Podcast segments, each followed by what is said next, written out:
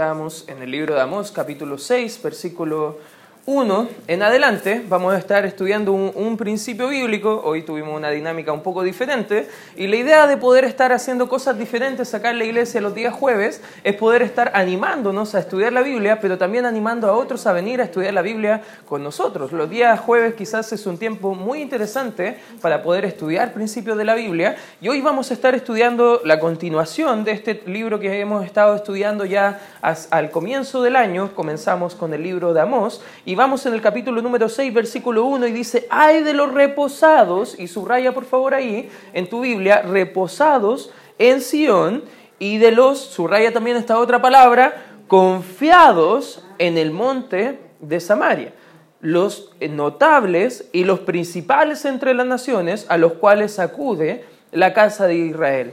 Pasada carne y mirad, y de allí id a la gran Amad, descended luego a Gad de los filisteos, ved si son aquellos reinos mejores que estos reinos, si su extensión es mayor que la vuestra. Lo que está haciendo el llamado acá el profeta Amós, está llamando a Israel y le dice, ¿sabes qué?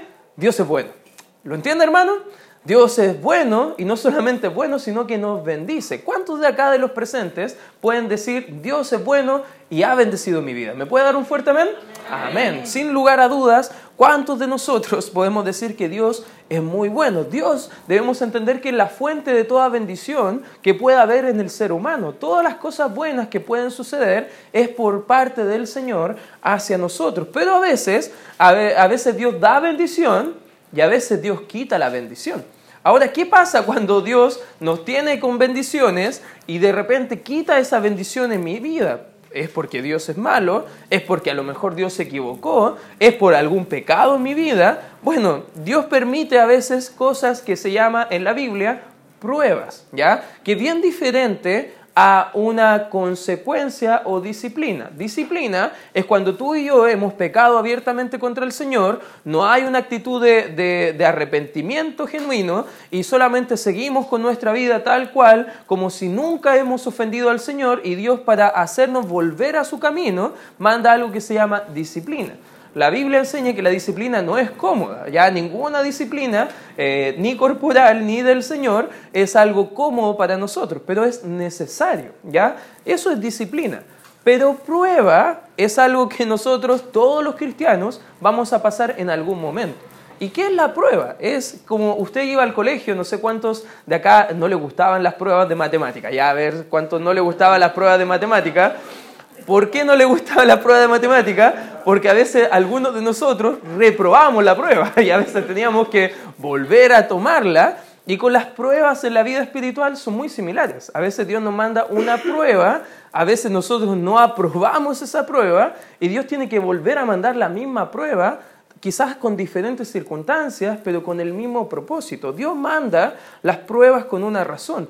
¿Y cuál es la razón que vemos en la Biblia que Dios manda las pruebas? Es que Dios quiere que usted reconozca que Él tiene el control en medio de la dificultad. Si usted viene la prueba del Señor y usted trata de hacer todo en su forma de actuar, en sus propias fuerzas, con sus talentos, con sus pensamientos, con sus ideas, sin consultar al Señor, ¿sabe qué es lo que va a hacer el Señor? Va a volver a mandar la misma prueba. Porque Él quiere a través de la prueba que nosotros confiemos ciegamente, y no solamente ciegamente, los cristianos no confiamos en Dios ciegamente, o confiamos en Dios objetivamente, porque la palabra de Dios dice que Dios es fiel. Amén, hermanos, Dios es fiel. Nosotros somos infieles, pero Él permanece fiel. François Fenelon, que fue un monje en el, en el siglo XVII, dijo sobre las pruebas lo siguiente, no se preocupe por el futuro. De nada sirve preocuparse cuando Dios le ama a usted y le cuida no hay de qué preocuparse. Eso sí, cuando Dios los bendiga, acuérdese de mantener su mirada en Él y no en la bendición. Sigue diciendo Él, disfruten sus bendiciones día tras día, tal como los israelitas disfrutaron su maná, pero no traten de acaparar las bendiciones para el futuro. ¿Se acuerda lo que hacían los israelitas? Tenían el, pancito ese, el maná, eh, eh, justo estábamos comiendo un rico pancito amasado ahí, y estábamos guardándolo ahí comiendo, y algunos están echándoselo en el bolsillo, ah, para mañana, para el desayuno, ya están ahí echándose el pancito, Y los israelitas decían, esto es una bendición del Señor, es tan rico este alimento, lo vamos a guardar. ¿Y tú te acuerdas lo que pasaba en la Biblia con el maná que guardaban? Se podría. No lo podían tomar porque Dios quería que ellos dependieran de Él cada día. Y eso pasa a veces en nuestras pruebas de la vida. Eso es lo que Dios quiere enseñarnos, que no debemos aferrarnos a nada de lo que podamos perder. Y ese es el título del mensaje en esta tarde. No te aferres a lo que perderás. Todo lo que nos aferramos en este mundo lo vamos a perder, hermano.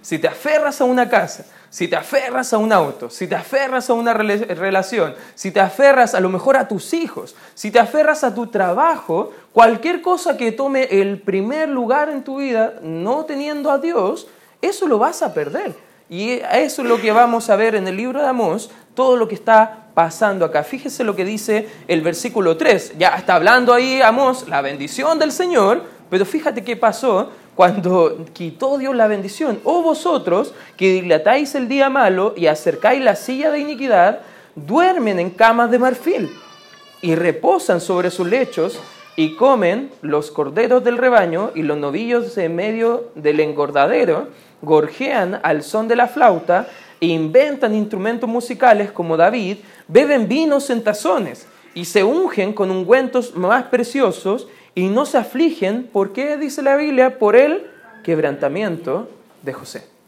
Lo que está diciendo acá la Biblia dice, no importa que tú tengas la mejor cama, no importa que tú tengas los mejores perfumes, los mejores ungüentos, no importa que tú tengas el mejor, la mejor comida, la mejor bebida, no importa que Dios te haya bendecido de toda forma, pero si no hay un quebrantamiento, no hay un, pesar por la voluntad del Señor y por el perdido que no conoce al Señor, sabes que Dios va a quitar nuestra comodidad para hacernos despertar a la realidad espiritual que queremos, que necesitamos poder verle. Por tanto, dice el 7, ahora irán a la cabeza de los que van a cautividad y se acercará el duelo de los que se entregan a los placeres. Israel estaba completamente entregado a todos sus placeres, a todo lo que ellos querían acaparar para este mundo. Dios estaba diciendo, no se, no, se, no se acomoden tanto en este mundo, no se acomoden a sus camas de marfiles, no se acomoden a ese estilo de vida, porque la verdad no están entendiendo el propósito. Y se lo voy a quitar. Y sigue leyendo, por razón del tiempo no lo vamos a leer todo este pasaje, pero sí vamos a desprender dos principios de forma rápida y nos vamos a ir para la casa. En primer lugar, ¿qué podemos aprender de este texto que acabamos de leer? En primer lugar, no te aferres a lo equivocado. Cualquier cosa que tú puedas ver en tu propia vida como algo que tenga mucha importancia, la verdad, si tú lo ves y te aferras, en algún momento Dios te lo va a quitar. ¿Y qué pasa cuando Dios te lo quite? ¿Va a seguir siendo tu gozo estando en Él o va a haber un corazón de, desánimo hacia las cosas que Él quiere mostrarte? Israel pensaba que no le iba a pasar nada, porque ellos eran los hijos del Señor. Y a veces nosotros pensamos igual, no, porque somos hijos, nada nos va a pasar. Porque ahora somos cristianos, no nos va a venir ninguna cosa mala. Eso es un evangelio que no lo vemos en la Biblia. Es un evangelio que no está bien claro en la Escritura. En Juan 16, 33 dice que en el mundo vamos a tener aflicción, pero debemos confiar porque Cristo ha vencido el mundo. Amén, hermanos. Y eso es una realidad para los hijos del Señor. Ellos tenían eh, el plan de Dios, pero destinaron su propio plan. Pensaban que nada les podía pasar, pero no era simplemente ellos eh, buscando la voluntad del Señor, ellos estaban buscando su comodidad en las cosas materiales. Y me hace recordar a un texto que está ahí en el Nuevo Testamento. Acompáñeme al libro de Lucas, por favor. Lucas capítulo 12. Lucas capítulo 12. Fíjese lo que dice. Aquí está hablando Cristo con una gran multitud y está hablando acerca de, una herencia. Y el 14 dice, más él le dijo, hombre, ¿quién me ha puesto sobre vosotros como juez o partidor? Y les dijo, mirad y guardaos de toda, ¿qué dice la escritura? De avaricia. Toda avaricia. ¿Qué es avaricia? Es simplemente un amor por las cosas materiales, por el dinero. Eso es avaricia, es codiciar más de lo que ya tengo. Porque la vida del hombre no consiste en la abundancia de los bienes que posee, también le refirió una parábola diciendo, aquí el Señor dice ya, la vida del hombre no se trata de lo que podemos tener en esta tierra, pero para que lo entiendan voy a contarles una historia. Y aquí empieza a contarle la historia, esta parábola, y dice la heredad de un hombre rico había producido mucho.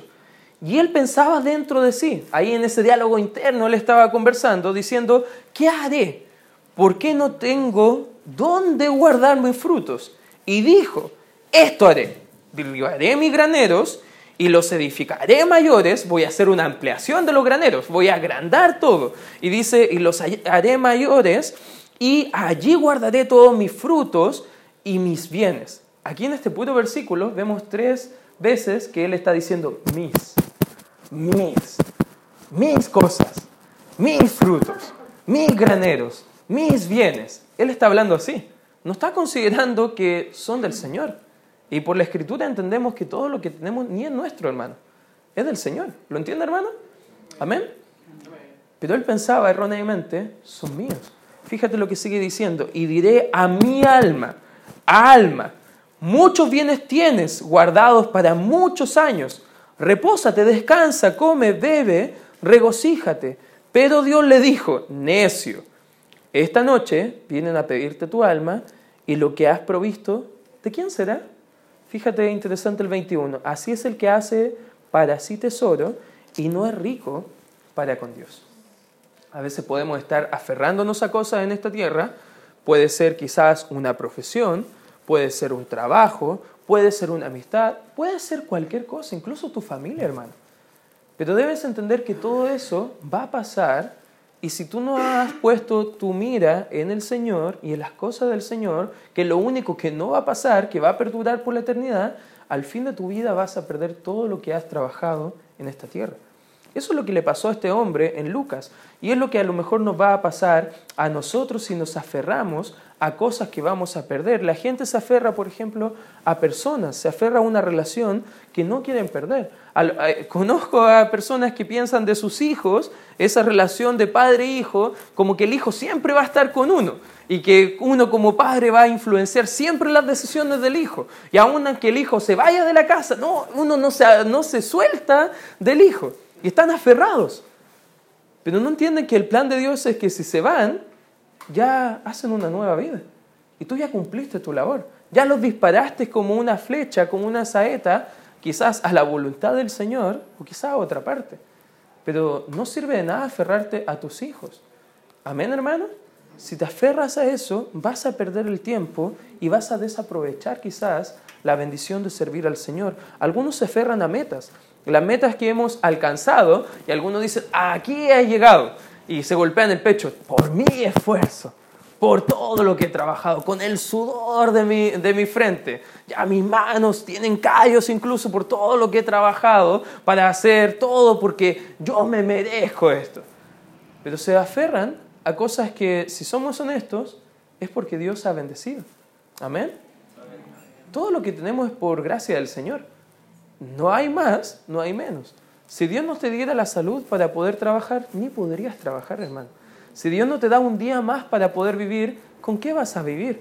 ¿Sabes que es pura gracia del Señor? Algunos se aferran a sueños que aún no han sucedido.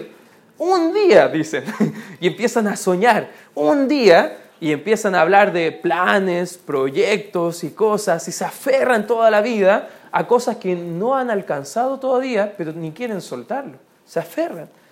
El pasado, si te aferras al pasado, una persona dijo, desperdiciarás tu futuro. Porque mirando solamente atrás, no vas a tener gozo para seguir adelante. El apóstol Pablo en Filipenses dice, olvidando lo que queda atrás, extendiéndome a lo que está adelante, prosigo a la meta, al premio del supremo llamamiento de Cristo Jesús. Filipenses capítulo 3. Hermano, ¿vives en el pasado? ¿Te acuerdas de, de aquellos años cuando tú estabas bien con el Señor? No, cuando recibía a Cristo, oh, eso eran buenos tiempos. Leía la Biblia ahí, iba al grupo de jóvenes, me congregaba con gozo, hacía cosas por el Señor. Pero te hago una pregunta, ¿qué impide que eso vuelva a ocurrir en el presente? Porque cuando vivimos en el pasado y nos aferramos al pasado, la verdad es que perdemos el gozo de vivir en el presente y hacia el futuro. Hay personas que se aferran a cosas que le han sucedido como dolores, rencor, Eso es el rencor, una falta de perdón por estar mirando siempre la ofensa pasada. Y hay gente que todavía pasan años y hay gente que todavía no pueden arreglarse de un problema a veces que fue pequeño, pero por no tener la sabiduría de pedir perdón en el momento indicado, ha crecido más de lo que debería crecer. Son cosas que nos aferramos. Tiempo. ¿Has puesto plazo a Dios para algo? Señor, haz esto en mi vida. Por favor, hácelo este año. y como que si nosotros mandáramos al Señor, ya, si tú lo haces, yo haré tal cosa. Eso es como manda, hermano. Eso es como una visión media católica, apostólica, romana, de que si Dios te da esa cosa, tú haces tal sacrificio y Dios se complace. No tiene nada que ver, Dios no funciona así. Si nos aferramos a lo equivocado, ¿sabes qué, hermano? Vamos a perder todo. Y eso es lo que está pasando con Israel. Ellos se aferraron a todo lo equivocado. Israel se aferró a sus placeres terrenales y materiales. Ellos dormían en las mejores camas, comían los mejores banquetes con la mejor comida, escuchaban la mejor música para placer y orgullo de ellos, tomaban abundantemente alcohol en tazones, dice más encima la Biblia, no en copas, eran como tazones grandes. Eran como cuando usted va por, no sé, por fuera de alguna chupería y ve a los hombres tomando eh, cerveza en estos jarros grandes para ver un partido de fútbol. Espero que solamente usted lo vea y no esté participando ahí, hermano, ya, pero esté ahí todo ese, ese, ese proceso pero placeres. Y ellos estaban totalmente envueltos, aferrados a esa comodidad. Usaban los mejores perfumes, tomaban abundantemente alcohol. Israel buscó realizar su plan y luego el del Dios. Pero ¿sabes qué? Dios no dio más tiempo para que hicieran el plan de Él. A veces así hacemos nosotros. Tenemos un plan y decimos, ya, este es mi plan. Cuando salga del colegio, ahí voy a servir al Señor.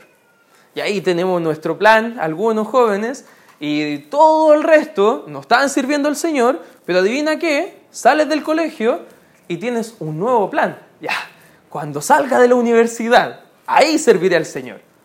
Y sigues en tu plan y no dejas tiempo al Señor y pones otras prioridades por sobre el Señor y termina el tiempo de la universidad y sales de la universidad y tienes un nuevo plan. Cuando me case y tenga mi casa. Y ahí sigues postergando, sigues postergando y llega un punto donde ni sabes si mueras hoy, vas a estar aprovechando toda tu vida para servir al Señor. No seas necio. Quizás no tienes tanto tiempo como imaginas. Si te estás aferrando a algo de esta tierra, quizás vas a perder todos los beneficios espirituales que puedes tener por la eternidad. Tenemos un plan y si nos sobra tiempo, hacemos el de Dios. ¿Sabes qué? Quizás ninguno de nosotros diría, Dios no es lo más importante de mi vida. De hecho, si yo preguntara, hermano, Dios es lo más importante de su vida, yo creo que todos dirían, amén, pastor, y estarían felices. Pero cuando nosotros ponemos nuestro plan por sobre obedecer y servir al Señor, quizás no lo decimos, quizás no lo pensamos, pero estamos actuando de esa forma. Porque es lo que Satanás, el diablo, ha puesto en nuestro corazón. Con nosotros primero y Dios después se queda tiempo. Cuidado con poner tu confianza en Dios quizás demasiado tarde. Hoy es el día, hermano. Hoy es el día para poder vivir al Señor, porque no sabemos si tenemos mañana. ¿Lo entiendes, hermano? Amén. Nuestra vida es como una neblina. Está por un poco de tiempo y luego se desvanece. No te aferres a lo equivocado y en segundo lugar, aférrate a lo correcto, hermano. Aférrate al plan de Dios. Admítalo, somos propensos a vivir nosotros tomando las riendas, ¿ya? Tiene que puro ver cómo andan las cosas, si usted incluso va en su trabajo y usted eh, tiene una función y de repente está viendo sus compañeros de trabajo y si no están haciendo las cosas a la manera que usted cree que es correcto, como que se frustra con los compañeros y está diciendo, pero así se hacen las cosas. Y usted está viendo que los otros no estaban haciendo las cosas como así y de repente usted ni se da cuenta y está aconsejando a los compañeros de trabajo. Porque nosotros queremos tener el control y no queremos ceder el control a otro. ¿Te ha pasado? Incluso porque hay tantos conflictos matrimoniales es porque uno tiene el control y el otro no quiere, quiere también el control y hay conflictos. Eso es orgullo. Y eso hacemos con el Señor. ¿Se está aferrando a algo en vez del Señor? se está aferrando a algo de este mundo que quizás lo va a perder, confía en algo de este mundo y ve al Señor como una ayuda adicional para poder obtener eso de este mundo, todo lo que nos aferremos ciegamente lo vamos a perder, hermano. Y ese es una, un principio de la palabra que no va a cambiar. Cualquier cosa de este mundo lo vamos a perder si no, los, no nos aferramos a lo correcto. Y a usted podrá pensar, pero ¿sabe qué? Y si no me aferro a algunas cosas que, que puedo ver, ¿cómo voy a tener la confianza de confiar en Dios que no lo veo? De hecho, suena hasta lógico. Suena lógico confiar en tus capacidades. Suena lógico confiar en tu dinero, en tus relaciones, en tu religión. Suena lógico confiar en tu propio plan, que lo puedes ver. Pero sabes que Dios nos ha llamado a poder confiar en Él independientemente el costo. Mira, acompáñame al libro de Proverbios rápidamente. Proverbios capítulo 3. Fíjate lo que dice la escritura. Proverbios capítulo 3.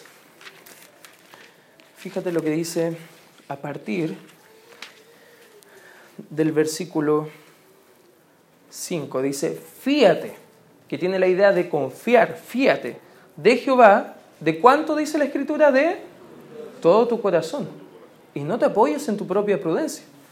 ¿Te das cuenta que la Biblia está animando que el plan de Dios es el mejor y a veces nuestro plan no es tan bueno y a veces nosotros cambiamos? Ya, hacemos todo lo que está a nuestro alcance y si no hay otra salida, ya, el Señor ahí, ya, es la última salida. Pero vimos la semana pasada que no es el último camino, es el primer camino que debemos escoger. Amén, hermanos. El Señor debe ser nuestra primera necesidad de poder buscar qué es lo que queremos hacer. Y no te apoyes en tu propia prudencia. Versículo 6. Reconócelo en todos tus caminos. Y Él, fíjate lo que va a hacer, enderezará tus que veredas. No seas sabio en tu propia opinión, teme a Jehová y apártate del mal. ¿Qué pasa si tú haces tu propio plan? ¿Qué pasa si te das cuenta tarde que todo lo que has hecho en esta vida no tiene ningún propósito? ¿Sabes lo que vas a hacer? ¿Qué pasa si esto falla? Ya has perdido mucho tiempo. Pero si tú te has dado cuenta que has estado viviendo para cosas que no tienen importancia, hoy puede ser el día. Cambia de forma de pensar, cambia de forma de actuar vemos las circunstancias y tomamos decisiones, pero cada decisión que deje a Dios de lado es simplemente una mala decisión. Dios quiere que abandones tu confianza y que confíes en Él. Dios tiene un plan para ti. Él solo, no solamente tiene un plan, pero Él va a cumplir ese plan en nuestra vida. Mira, acompáñame a lo que dice el libro de Salmos. libro de Salmos, capítulo 138. Salmos, capítulo 138. Fíjate lo que dice el versículo número 8. ¿Lo tienes, hermano? Amén. Fíjate lo que dice la escritura, Jehová cumplirá su propósito en mí. ¿Lo crees, hermano? Amén.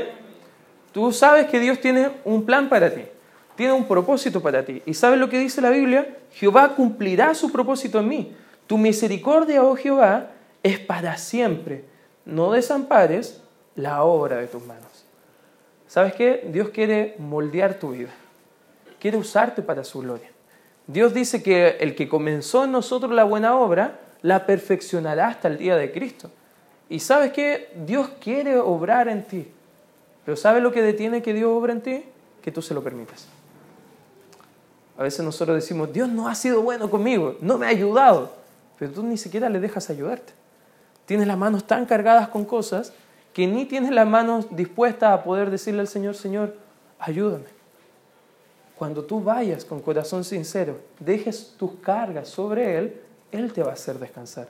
No antes, sino que hasta ese momento. Confía en el Señor. Y aún en momentos difíciles, mira lo que dice el Salmo 56. Salmo 56. Fíjate lo que dice el versículo 3 y versículo 4. En el día que temo, yo en ti confío. Hermanos, han habido días que ha tenido cosas de este mundo, ha tenido problemas grandes y no sabe cuál puede ser la solución. En ese día el Señor dice, confía en mí. En ese día, en el día que temo, yo en ti confío. En el Dios, eh, perdón, en Dios alabaré su palabra, en Dios he confiado, no temeré. ¿Qué puede hacerme el hombre? Qué linda alabanza de, acá del salmista, ¿no, Amén? hermanos? Amén. Es una bonita alabanza. ¿Tienes temor? ¿Hay desconfianza del mundo? ¿Hay cosas que te estás aferrando porque tienes miedo a lo mejor a soltarlas? ¿Y qué pasará? Bueno, te quiero animar, hermano. Confía en el plan del Señor. Él tiene siempre un mejor plan para nuestra vida. Preguntas para reflexionar y con esto quizás quiero acabar. ¿Qué es lo más valioso que tienes hoy que te estás aferrando? Si Dios te preguntara, ¿qué tiene tanto valor en tu vida que si te lo quito vas a tener una mala actitud hacia mí? Puede ser tu familia, puede ser tu trabajo, puede ser a lo mejor, no sé, estudios o algo. ¿Qué es lo más valioso? Otra pregunta. ¿Qué pasa si lo pierdes ahora? ¿Seguirías viniendo a la iglesia? ¿Seguirías leyendo la Biblia? ¿Seguirías orando? ¿Seguirías dando al Señor? ¿Seguirías compartiendo tu fe? ¿Qué pasa? Otra pregunta. ¿Sabes y entiendes cuál es el plan de Dios para tu vida en particular? Son preguntas que necesitamos responder. Y si no, no podemos aferrarnos a lo correcto, porque si no has definido qué es lo correcto que Dios tiene para tu vida, ¿a qué te vas a aferrar?